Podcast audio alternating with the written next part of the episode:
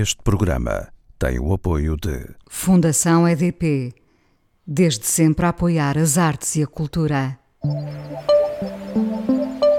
A coisa mais importante da minha vida é as coisas que eu faço. Eu faço o que eu quero porque eu sinto que tem que ser feito. E fazem coisas muito erradas, mas parece que é isso mesmo o amor. Eu acho que deve depender de cada pessoa. Eu lembro-me de usar uma camisola roxa na escola e isso ser um problema. Tento ser o mais invisível possível. Estamos a dizer quem somos. E a primeira frase que ele me disse foi: Fala com ela.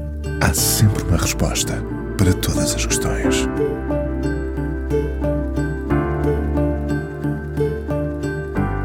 Aos 65 anos, há nele um entusiasmo juvenil que contagia. A pergunta persegue-o e talvez seja também ela a levá-lo a escrever sem parar.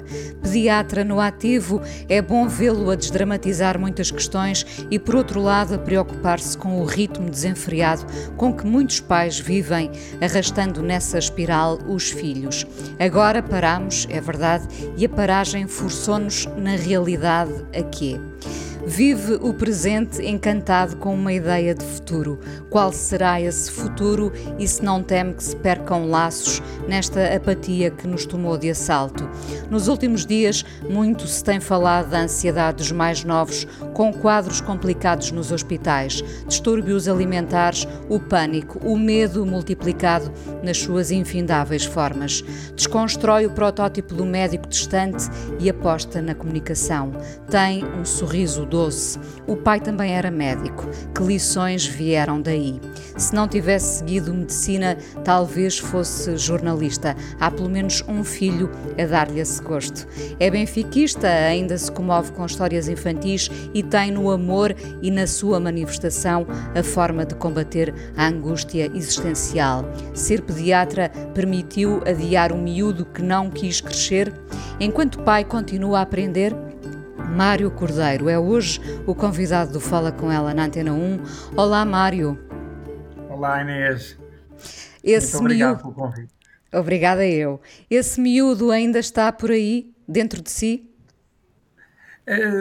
Sabe que eu, eu hum, acredito que os miúdos, a criança que há em nós, uh, não permanece dentro de nós.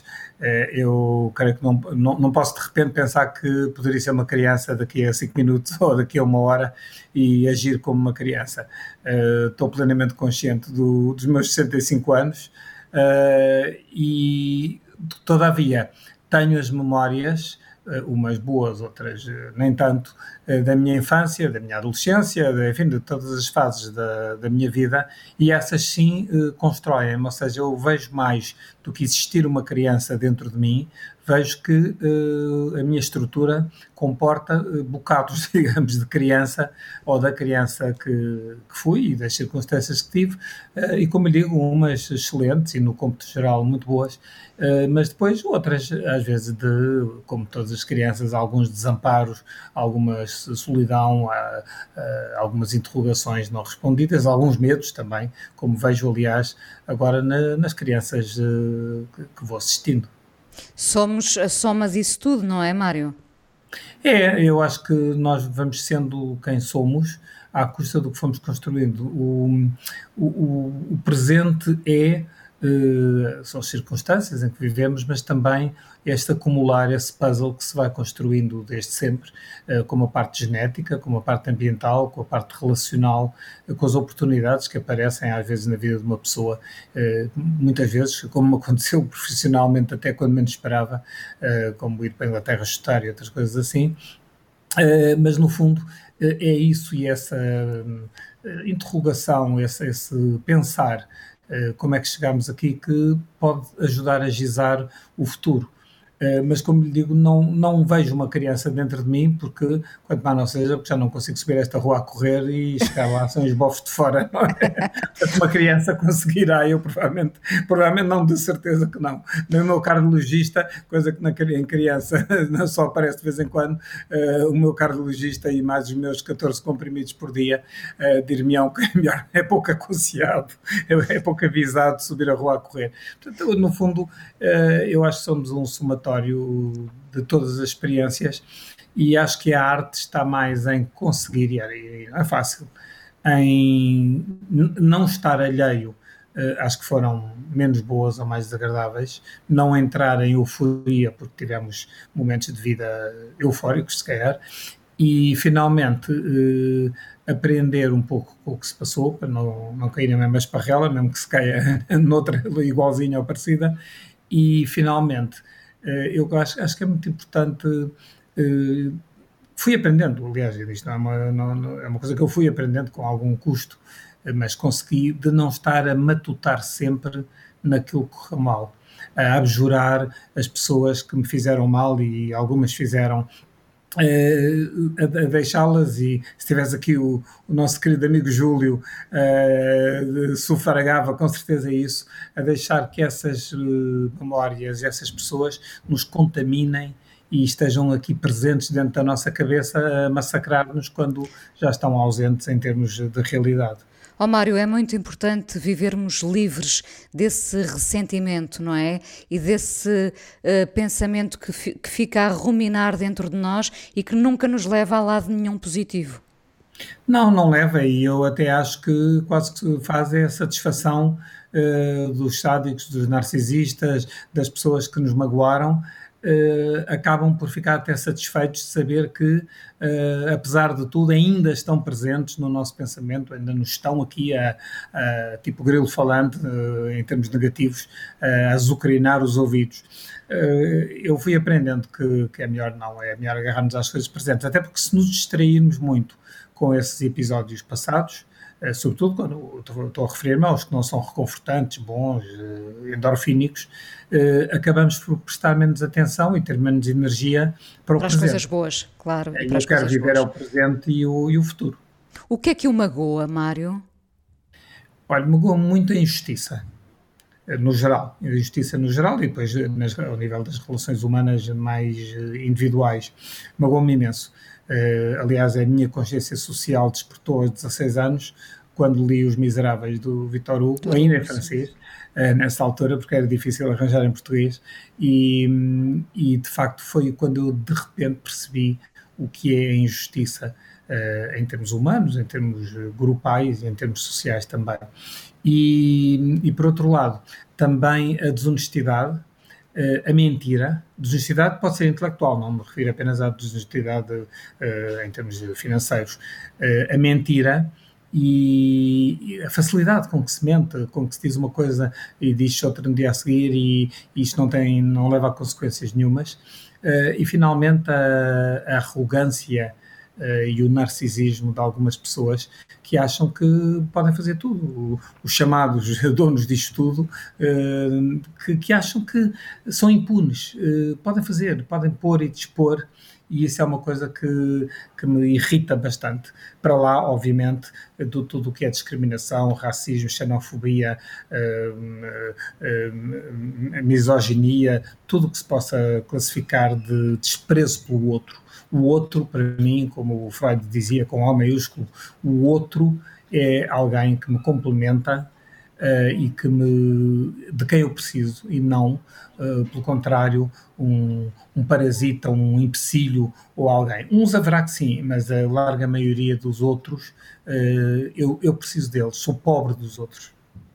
Uh, leu aos 16 anos Os Miseráveis e, e, com que idade decidiu que haveria de ser médico como o seu pai? Foi quase uma obrigação? Não, não, felizmente não. Uh, nós uh, somos oito irmãos, eu sou mais novo, há mais um rapaz, que é o mais velho, e depois seis raparigas de permeio. Uh, isto já pronuncia um massacre, não é? já, já, é um, já é um panorama de filme de terror.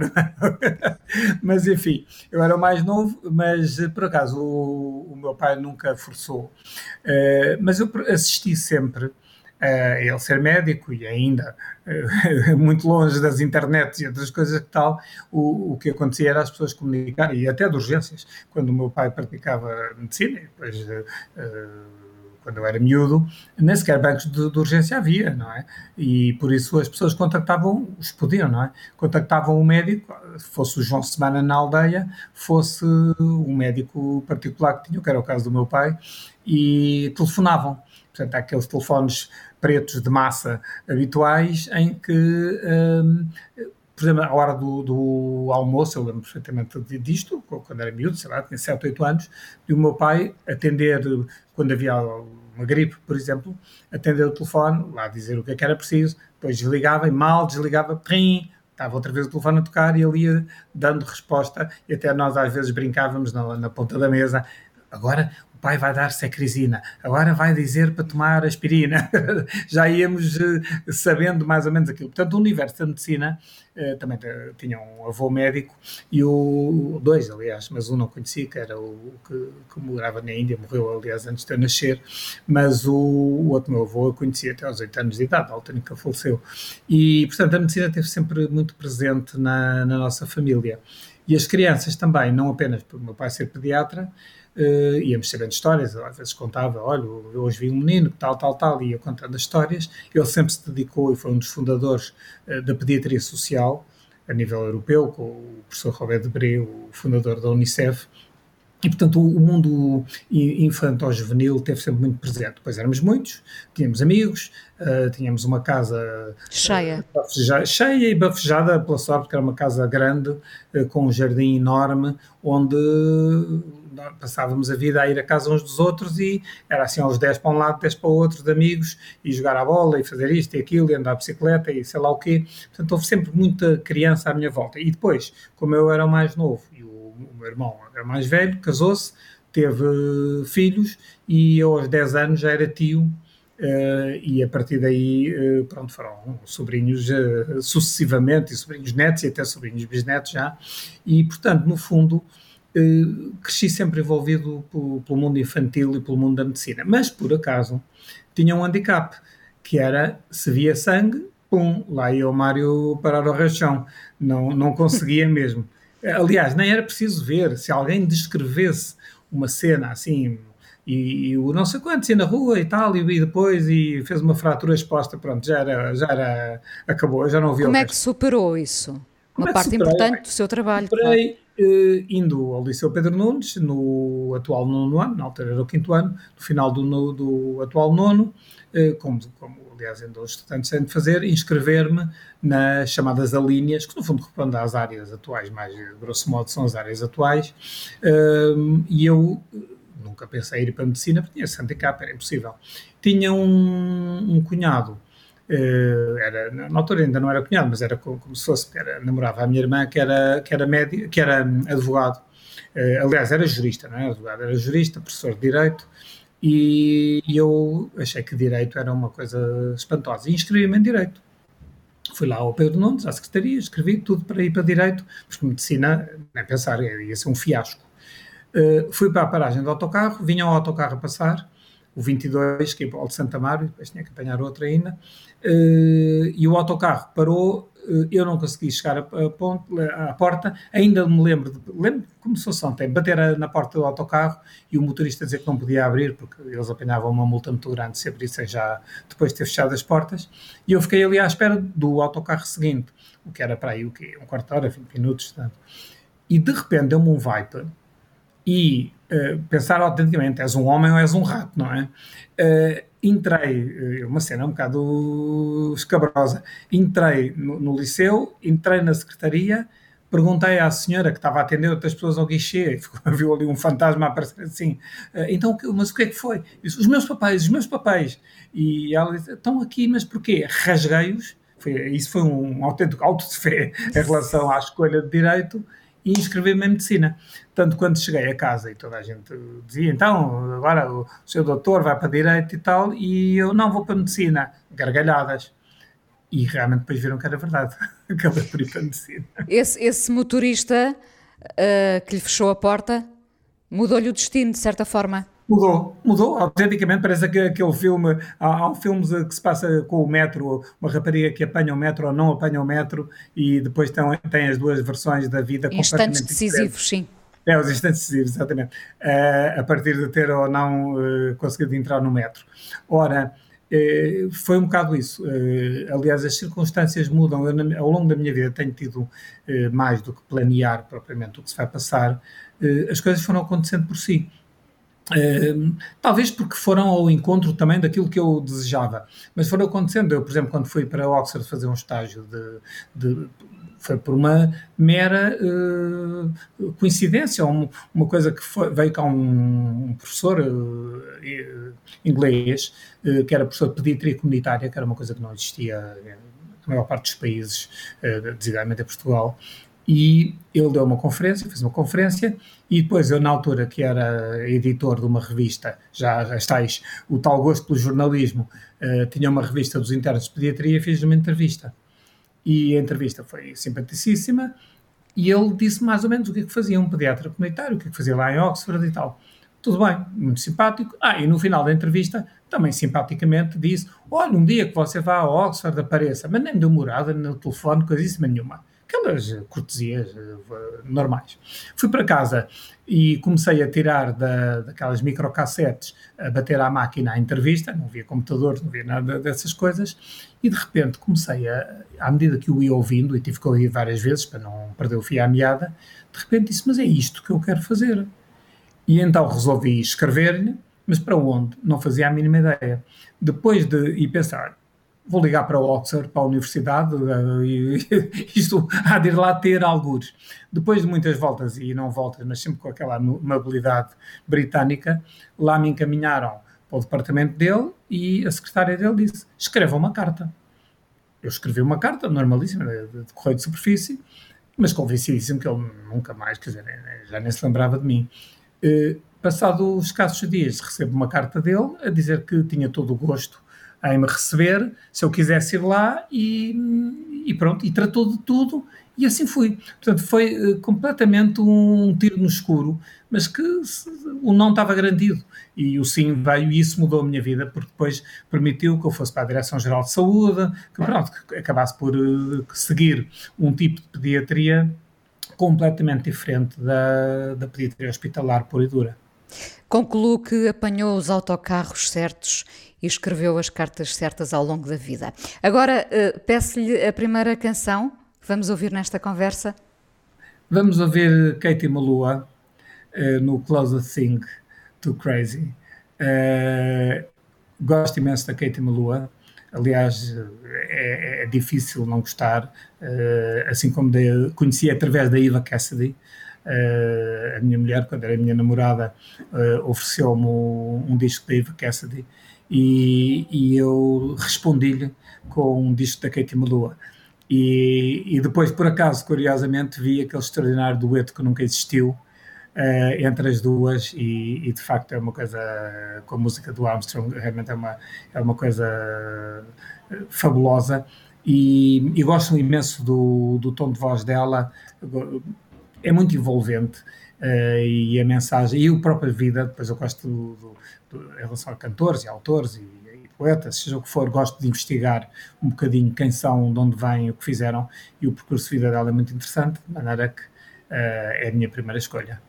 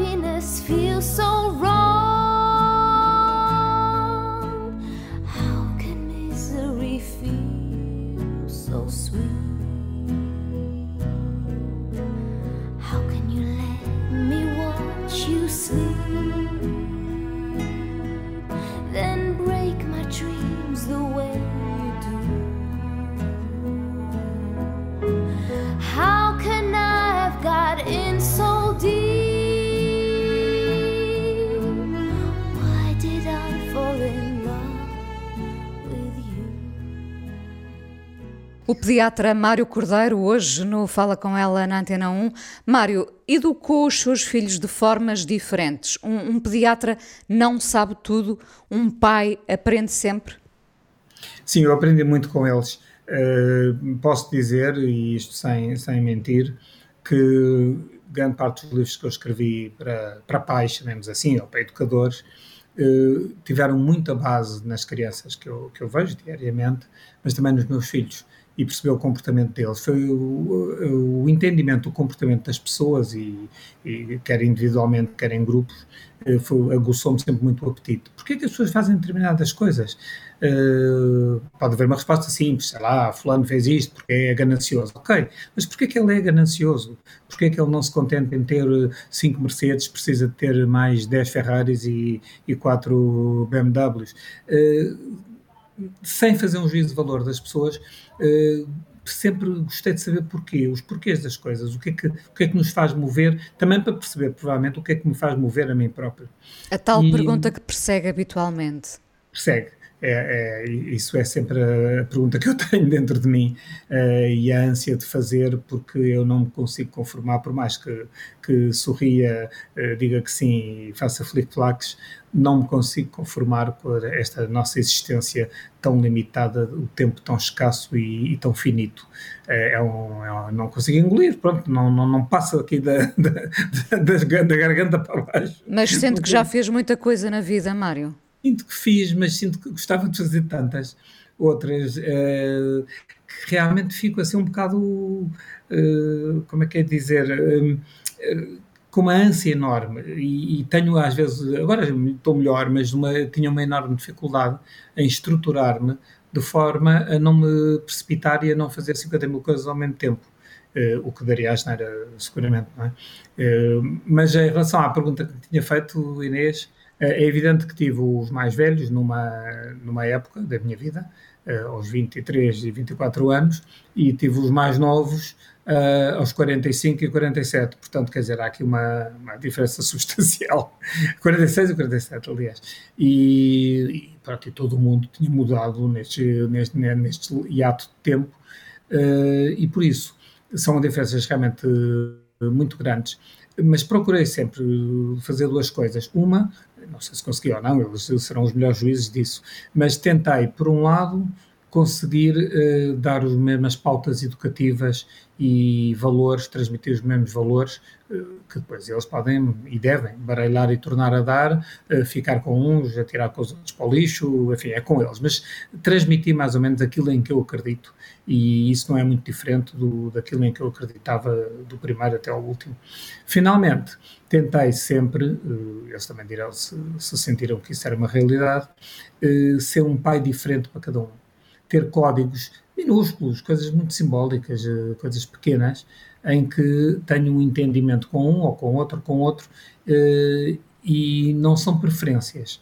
Eh, o facto de, sei lá, hoje, ou amanhã, ou ontem, me apetecer mais estar com um ou estar a dialogar mais com outro, não quer dizer que prefira esse ou o outro. Mas eu não sou mesmo pai, eu, acho que sou cinco pais eh, misturados. E que, portanto, têm uma relação diferente com cada um dos filhos. Portanto, mantém esses códigos ainda hoje? Sim, sim, sim, sim, completamente. Completamente. E, e, tenho brincadeiras com uns que tenho menos com o outro, mas depois tenho com o outro outras coisas. E acabamos por ter ali uma série de, de uma relação individual e não propriamente para lá da relação normal com o pai, não é? Mas procuro uh, distingui-los e, e, estar às vezes mais com um, às vezes mais com o outro. E acho que é importante porque eu nunca fui muito e com o passar dos tempos uh, menos ainda de famílias, uh, a família, uh, tipo um bocado, não direi mafiosa, mas aqueles, a família, o sangue do sangue, a carne da carne e tal, não é propriamente uma ideia que me atraia muito. sou mais de alguns elementos da minha família são realmente muito importantes para mim e quero-lhes muito, são muito queridos do, do verbo querer, outros não outros não, e assumo isso plenamente. Há, há membros da minha família que, pronto, largado o modelo infantil-juvenil em que todos os irmãos e os primos anda tudo um bocadinho em rebanho, no meu caso sendo cordeiro, isso é muito evidente, uh, realmente depois há, pronto, há, cresce-se e eu acho que um ponto uh, que eu acho que marca muito essa, esse separar de, de trilhos uh, é a morte dos pais. A morte dos pais, o já não ter um, uma casa dos pais para fazer o Natal ou outras coisas assim, acho que cada um passa a assumir a sua própria vida. E, havendo sinusoides que se cruzam, outras nem tanto. E por isso, mesmo em relação a irmãos, há irmãos que eu tenho realmente muito próximos e, e, e dialogo muito com eles, outros dos quais já estou afastado e, e pronto, e não sinto E isso quer dizer que também escolheu a sua família, os seus Sim. amigos? Sim. Eu, eu gosto do conceito de, de família não como uh, ter o mesmo ADN e, e, ou ter a mesma proveniência biológica, mas uh, num sentido que é aquelas pessoas que nos complementam. Vejo mais como um puzzle. Uh, o Júlio costuma dizer que é uma tribo. Eu, eu acho que é um bocado isso, que é que no fundo são pessoas que nos complementam, às vezes até na discordância, ou, ou muitas vezes, felizmente, na discordância, e que estão connosco porque nós queremos, porque nós desejamos, uh, e não por vezes como a família mais direta, que se impõe, algumas famílias, não que sejam todas, não é? que se impõem muito e que estão muito presentes e que há uma obrigação e eu tudo que seja obrigações, fora aquelas, enfim, faça o fisco e outras coisas, não, não, não, não me sinto muito confortável com, com obrigações. Percebo bem. Mário, há, há, muitos miúdos a passarem mal com a pandemia, a ansiedade, os distúrbios alimentares, os ataques de pânico. É o medo multiplicado? Ah, é, eu tenho observado, sobretudo agora, curiosamente mais do que, do que na, na primeiro confinamento e em, quando a pandemia apareceu, digamos, agora, quando foi esta, esta segunda ou terceira, ou não sei quantésima vaga, agora de janeiro, eh, tenho tido, até recentemente, muitos, muitos miúdos, curiosamente, eh, à roda dos 8, 9, 10 anos, mais sobretudo esses, com graves problemas, graves, enfim, acentuados, vá lá, problemas de sono, problemas de angústia, problemas de receios, de medos, medo escuro, medo disto e daquilo, daquele outro, que eu creio que numa idade em que eles já percebem muita coisa, mas ainda não percebem tantas outras, numa idade em que se aproxima, uh, já, já adivinham, sobretudo são miúdos extremamente sensíveis, uh, que já adivinham com, com, alguma antecipação a mudança de corpo, a mudança de idade, chamemos,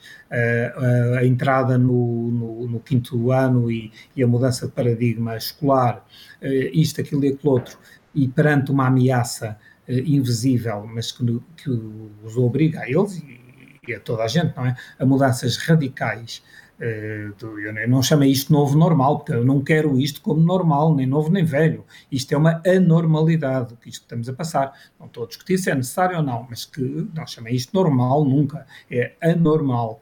E, e eu, vejo, eu vejo que os miúdos estão assustados porque sentem, aí está, que a existência pode estar em, em, perigo, é inegável, já não se consegue uh, estar a dizer que não, quando eles próprios já conhecem até familiares, já não é só propriamente números, já passam a ser pessoas que eles conhecem, e, e isto assusta, assusta e, muito. E, e é mais problemático quando os pais não têm a resposta?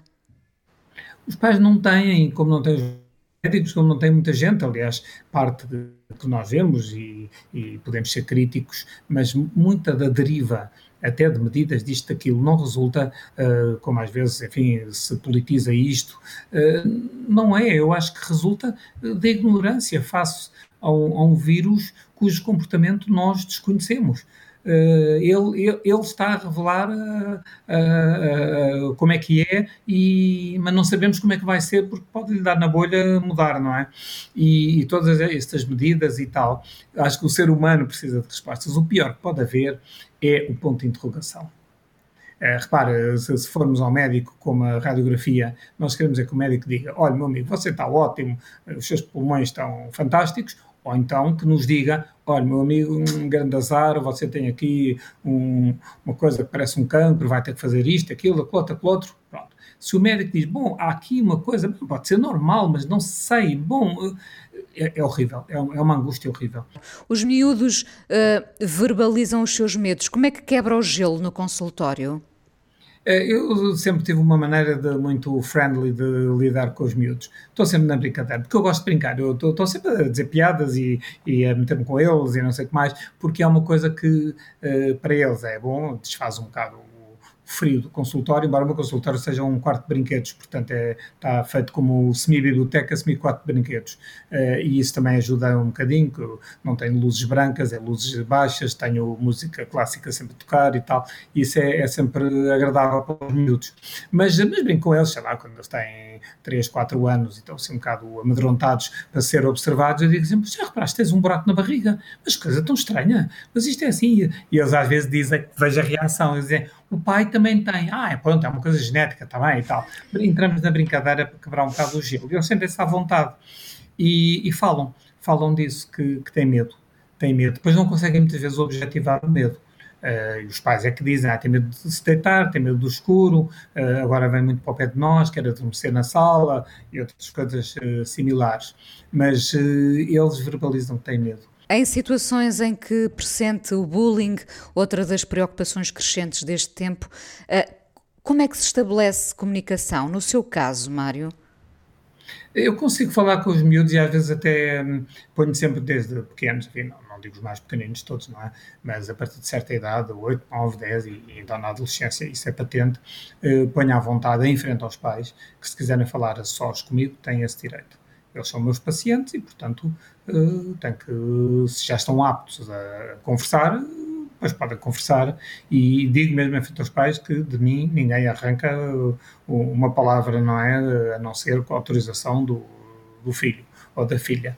E, e às vezes ficam, outras vezes não se importam estar os pais presentes e, e eles falam mesmo disso, de, de que às vezes andam outros miúdos a, a chateá-los. O ciberbullying é uma realidade e eu acho que ainda não compenetramos, não nos compenetramos bem da dimensão do fenómeno do ciberbullying. Uh, este deitar abaixo do outro, uh, às vezes até uma forma completamente malévola, não é? Uh, mas, mas mesmo às vezes que não seja com muita intenção, mas que através da imagem, através das publicações, através do, do, fazer circular uma imagem qualquer eh, em que a pessoa está numa posição ridícula ou, uma, ou a fazer uma cara eh, qualquer uh, de parva ou assim, e de repente mandar àqueles que uh, vão gozar com isso. Isso, isso, está a existir cada vez mais. O enxovalho, é um não é? é? A humilhação. É, é o gozo, uh, e, e quando uma pessoa tem gozo em humilhar outra, está-se a transformar, transformar, num sádico, não é? E, de, e, um sádico, se for narcisista, ao mesmo tempo exibe-se, uh, eu sou o máximo, sou o top of the tops, uh, nessa altura realmente entramos, e eu acho que está a acontecer, na sociedade em geral, não digo que seja só na infância e na adolescência, um recrudescer, um aumento do narcisismo maligno, do narcisismo patológico, da vontade de, de, de subir à custa de espezinhar os outros e é uma das coisas que me revolta imenso. Acha que caminhamos para uma sociedade mais cruel, uh, até por causa do excesso de tecnologia? Sim, uma sociedade muito reativa em termos adrenalínicos, uh, uma sociedade menos sensível e menos empática porque, felizmente, não é? A maior parte das crianças tem o que precisa, e ainda bem, Deus me livre, não sou nada do, do género de gostar de voltar à, à caverna de, do troglodita, não, isso dispenso. Uh, agora que, que, temos que encarar o, o, atual momento, o atual não, não tem a ver com a pandemia, mas enfim, o, a atual sociedade e, o, e, os perigos que podem vir, acho necessário e vejo que o facilitismo do acesso à internet e tudo o que a internet nos dá, que é fantástico, não é?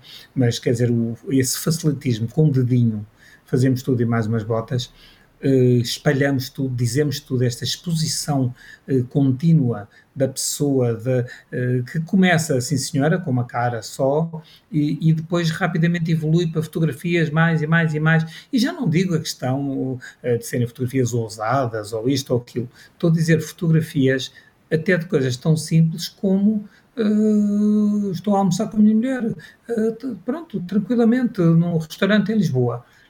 Eu não tenho interesse nenhum, nem ela tem, em estar a divulgar que estamos a almoçar num restaurante em Lisboa.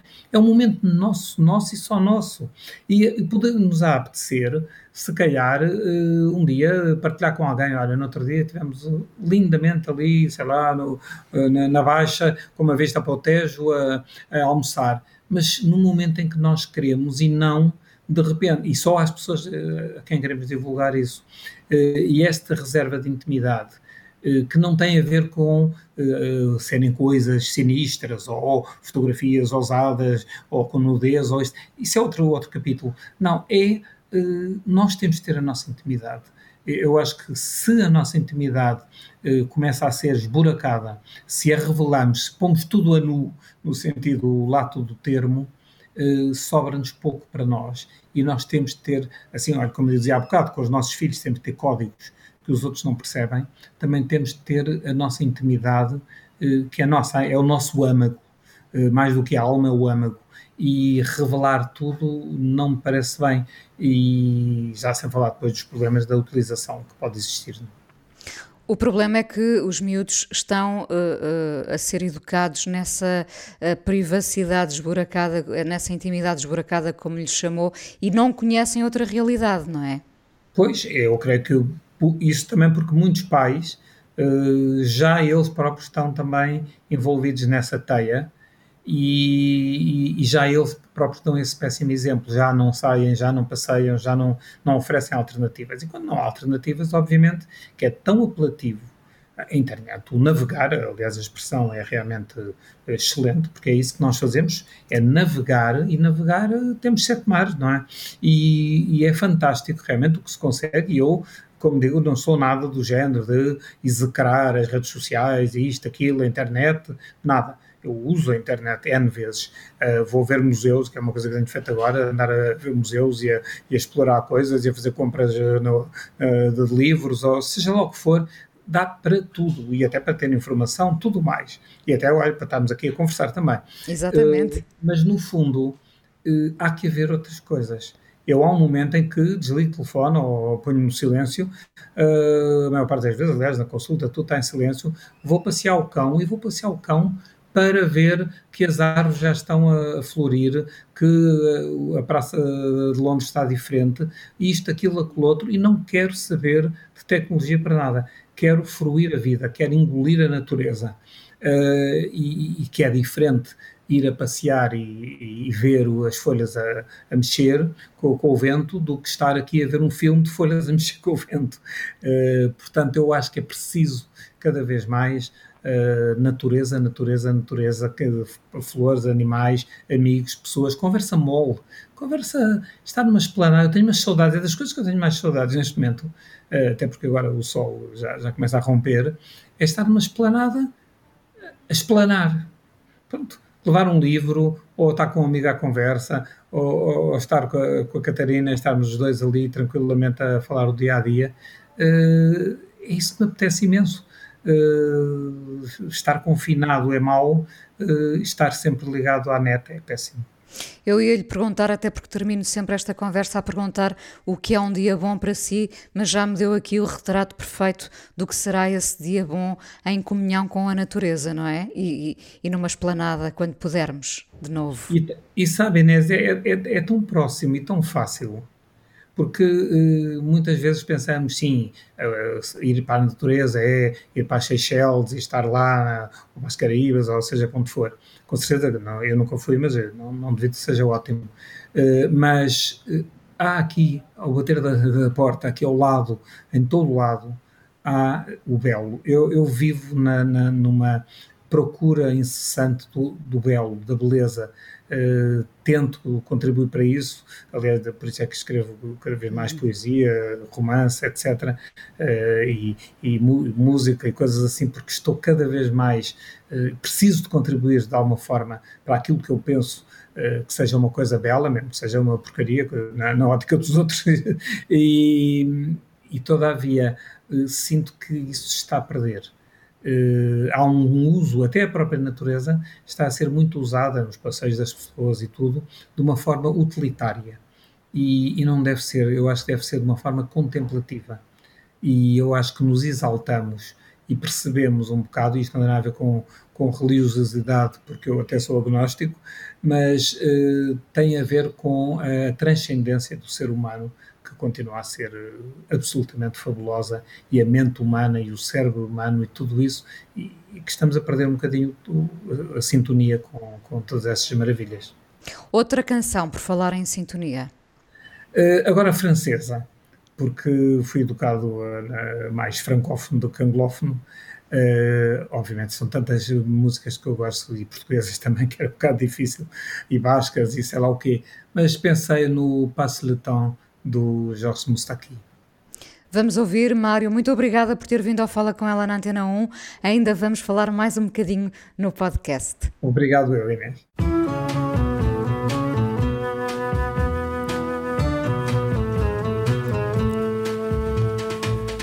Pendant que je dormais, pendant que je rêvais, les aiguilles ont tourné il est trop tard, mon enfance est si loin. Il est déjà demain. Passe, passe le temps, il n'y en a plus pour très longtemps. Pendant que je t'aimais,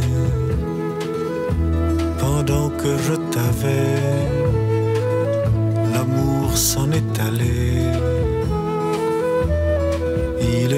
trop. Tu étais si jolie. Je suis seul dans mon lit. Passe, passe le temps. Il n'y en a plus pour très longtemps. Pendant que je chantais ma chère liberté,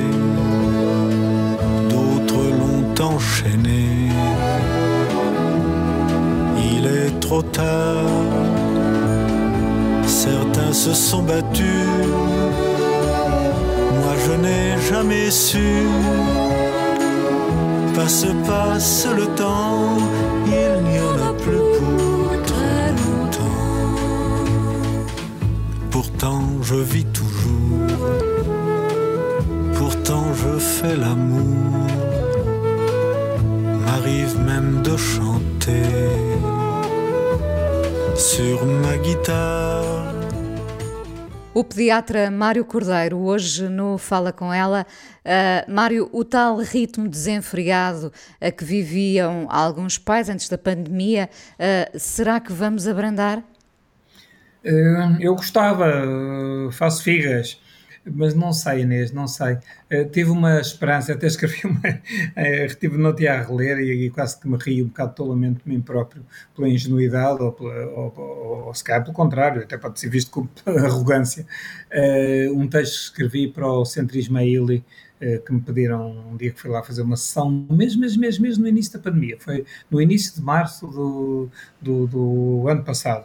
Ainda não havia confinamento, mas estava por, por horas e fui lá falar ao Centrismo Ismaili e, e era exatamente o que é que, o que, é que, vem, que virá a seguir da pandemia. Eu tive, já se adivinhava que ia haver confinamento, e, e eu tive um bocado a ideia que uh, poderia vir, não digo o homem novo, porque isso já era um bocado, enfim, era, nem, nem, eu acreditava nisso, mas uh, alguma mudança de, de prioridades. Uh, parar um bocado com esta cupidez de ter tudo, tudo, tudo, tudo, só por ter, andar a correr, a correr, a correr para, para lado nenhum, sem objetivos, e as pessoas serem mais frugais, começarem a, a, gostar mais de ter coisas, com certeza, não, não nego nada disso, que eu próprio também gosto, mas apenas aquilo que se justifica, uh, não ser a ganância. Se tenho um carro que chega para as minhas encomendas, porque eu vou já estar a pensar, porque saiu um modelo, ou um computador, ou outra coisa qualquer, enquanto as coisas fazem o seu serviço, para que estar a inventar?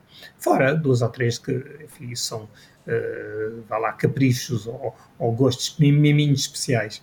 Tive e cons conseguiu, conseguiu educar os seus filhos com esse quase desprendimento material?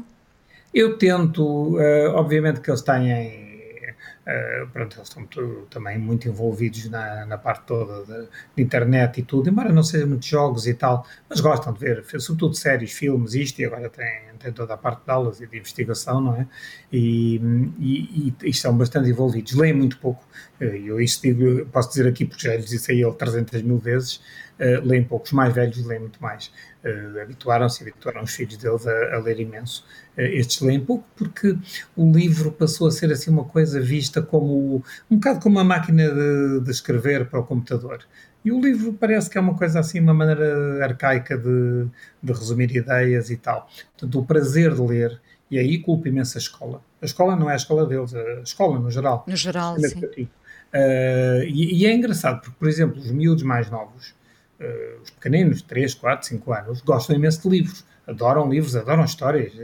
Qual, qual criança não adora uma história? E depois, Uh, a, a, escola devia fazer essa, a escola e a família, claro, mas pelo menos a escola devia fazer essa continuidade. E o, e, e o português devia ser língua portuguesa, devia ser literatura e não estar a aprender gramática, gramática mais gramática, que os miúdos consideram uma seca, empinam aquilo até o dia do teste e no dia seguinte varre-se, não é? Uh, eu digo eu, eu até acompanhar estes filhos mais novos, uh, mais na escola, eh, não sabia eh, as diferenças entre, sei lá, entre eh, superlativos absolutos, sintéticos ou analíticos ou isto, não fazia a mínima ideia. E escrever livros de vários tipos sem saber a mínima ideia. Lia imenso, ainda leio muito, mas lia imenso na, na minha juventude e via as frases que estavam lá e reproduzi. Quer dizer, o que eu escrevo, obviamente, é, é, é reprodução de tudo aquilo que eu li e ouvi uh, e de, pelo qual me interessei. Agora, se é superlativo, se é absoluto ou sintético ou analítico, é, é que não estou minimamente interessado em saber. Uh, e eu acho que uh, o ensino da língua portuguesa, infelizmente, caiu nisso. Os professores chateiam os alunos para saber isso e a descoberta do livro como repositório de memórias, como histórias de vida, eh, caiu muito. E, no fundo, uh, alguém disse, não é, um dia que nós vivíamos mais 5 mil anos uh, se lêssemos, porque eram vidas resumidas que estavam nos livros, experiências, histórias, que no fundo adicionávamos à nossa. É como se nós os tivéssemos vivido, ampliamos a nossa vida e essa perspectiva na escola não, não é dada. Concordo inteiramente consigo, porque nós somos também as histórias que lemos até na infância, tantas coisas Sim. marcantes uh, que vêm desde a infância uh, e que nós retiramos dos livros uh, e infelizmente uh, estamos a perdê-las, não é? E nós sem histórias, uh, o que teremos para contar? Enfim, não, ser, é não, será o superlativo absoluto. Mas é a nossa, exatamente, Inês, e é a nossa memória. nós não vamos ser recordados pelo nome, porque nós não sabemos o nome dos nossos três avós, Uh, pode saber de um excepcionalmente, mas dos outros todos nós não sabemos. Não vamos ser eh, recordados por, por aquilo que nos identifica num documento qualquer, que é a cara, a impressão digital, a íris, seja lá o que for, também isso vai tudo, vai tudo de vela, como se costuma dizer. Uh, no fundo, o que é que é? Uh, enquanto alguém nos recordar, as próprias obras são pressíveis ou perdem a identidade. Daqui a 4 mil anos, acha que alguém sabe quem era Picasso, se ainda sobrar alguma obra dele. Uh, quer dizer, ou, ou, ou, como nós, nós vemos um, um baixo relevo egípcio uh, ali na Gulbenkian e dizemos sim, é um baixo relevo, óbvio, é egípcio, também não é preciso muito crânio para perceber isso, e está lá datado pelo Carbono 14, que é de 4 mil antes de Cristo. Ok, e é lindo e adoramos.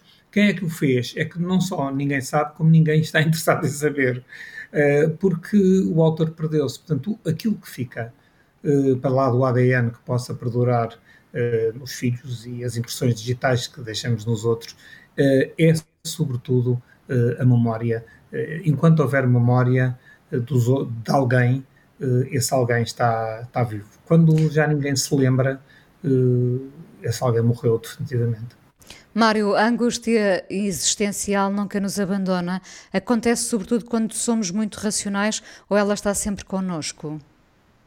Depende das pessoas. Eu acho que as pessoas que são mais sensíveis o ser mais sensível ou menos sensível não é, nem melhor nem pior. Eh, não, agora, eh, ironizando, não são pessoas de bem umas ou outras, mas eh, não é isso que define. Mas, de facto, a sensibilidade das pessoas, o comover-nos com as coisas, o estarmos atentos a uma florzinha amarela que, que nasce ali no meio do empedrado, define a sensibilidade. E esta, eu diria, quase bulimia da vida, que é gostarmos tanto, tanto, tanto, pelo menos da minha parte, eu confesso isso, gosto tanto de viver, gosto tanto de, de, daquilo que a vida me oferece, dos pormenores que todos os dias, o mesmo a ida de casa para, para o consultório, o consultório para casa, vou a pé e vejo todos os dias coisas diferentes e pormenores, nem que seja um cão uh, a, brincar no, no relevado e outras coisas assim, uh, que tenho uma pena enorme da finitude da vida. Tenho uma pena enorme de ser finito. Uh, não é raiva, não é, não é rancor, não é tentar afintar, é, é, é simplesmente sentir uma enorme pena, um enorme vazio, uma enorme pena de, de que isso possa acontecer. E, e, daí sentir alguma bulimia, alguma urgência de ver, de fazer, de contemplar, mas de estar, não apenas de fazer, não apenas verbos transitivos, eh, que são muito adrenalínicos e cansam, também de verbos endorfínicos. O estar tranquilamente com um livro ou escrever um poema ou simplesmente a, eh, a fazer a brincar com o meu cão e ele a correr de um para um lado e para o outro, uh, o que é altamente satisfaz-me imenso. Os animais, aliás, os cães em particular, uh, tenho assim uma certa panca pelos cães, uh, mas gosto, gosto muito. E que continue por muitos anos a devorar a vida. Mário, muito obrigada por ter vindo ao Fala com ela. Um enorme abraço. Inês, muito, muito obrigado também. E olha, um beijinho também e, e obrigadíssimo por ser lembrado de mim coisa mais importante da minha vida é as coisas que eu faço. Eu faço o que eu quero porque eu sinto que tem que ser feito. E fazem coisas muito erradas, mas parece que é isso mesmo o amor. Eu acho que deve depender de cada pessoa. Eu lembro-me de usar uma camisola roxa na escola e isso ser um problema. Tento ser o mais invisível possível. Estamos a dizer quem somos. E a primeira frase que ele me disse foi: Fala com ela. Há sempre uma resposta para todas as questões. Este programa teve o apoio de Fundação EDP desde sempre a apoiar as artes e a cultura.